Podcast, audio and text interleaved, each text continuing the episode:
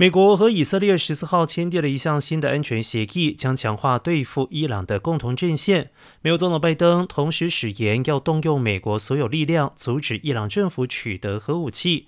以色列总理拉皮德警告，文字和外交不足以打消伊朗可能怀有核武野心。他说，唯一能够阻止伊朗的办法，就是确信，如果伊朗持续发展核计划，自由世界将会动用武力。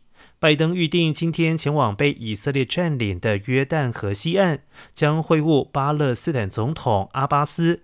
随后，总统专机空军一号将会执行第一次公开承认的以色列直飞沙地阿拉伯任务。